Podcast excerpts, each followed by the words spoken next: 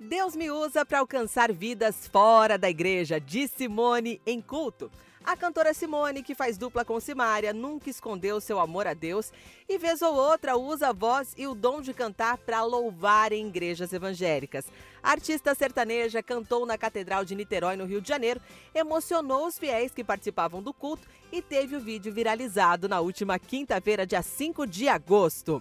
Com a pandemia sem poder realizar apresentações, Simone tem frequentado a igreja liderada pelo amigo Leonardo Sali e aproveita para dar testemunhos. Ela disse o seguinte: Deus me usa para alcançar vidas fora da igreja.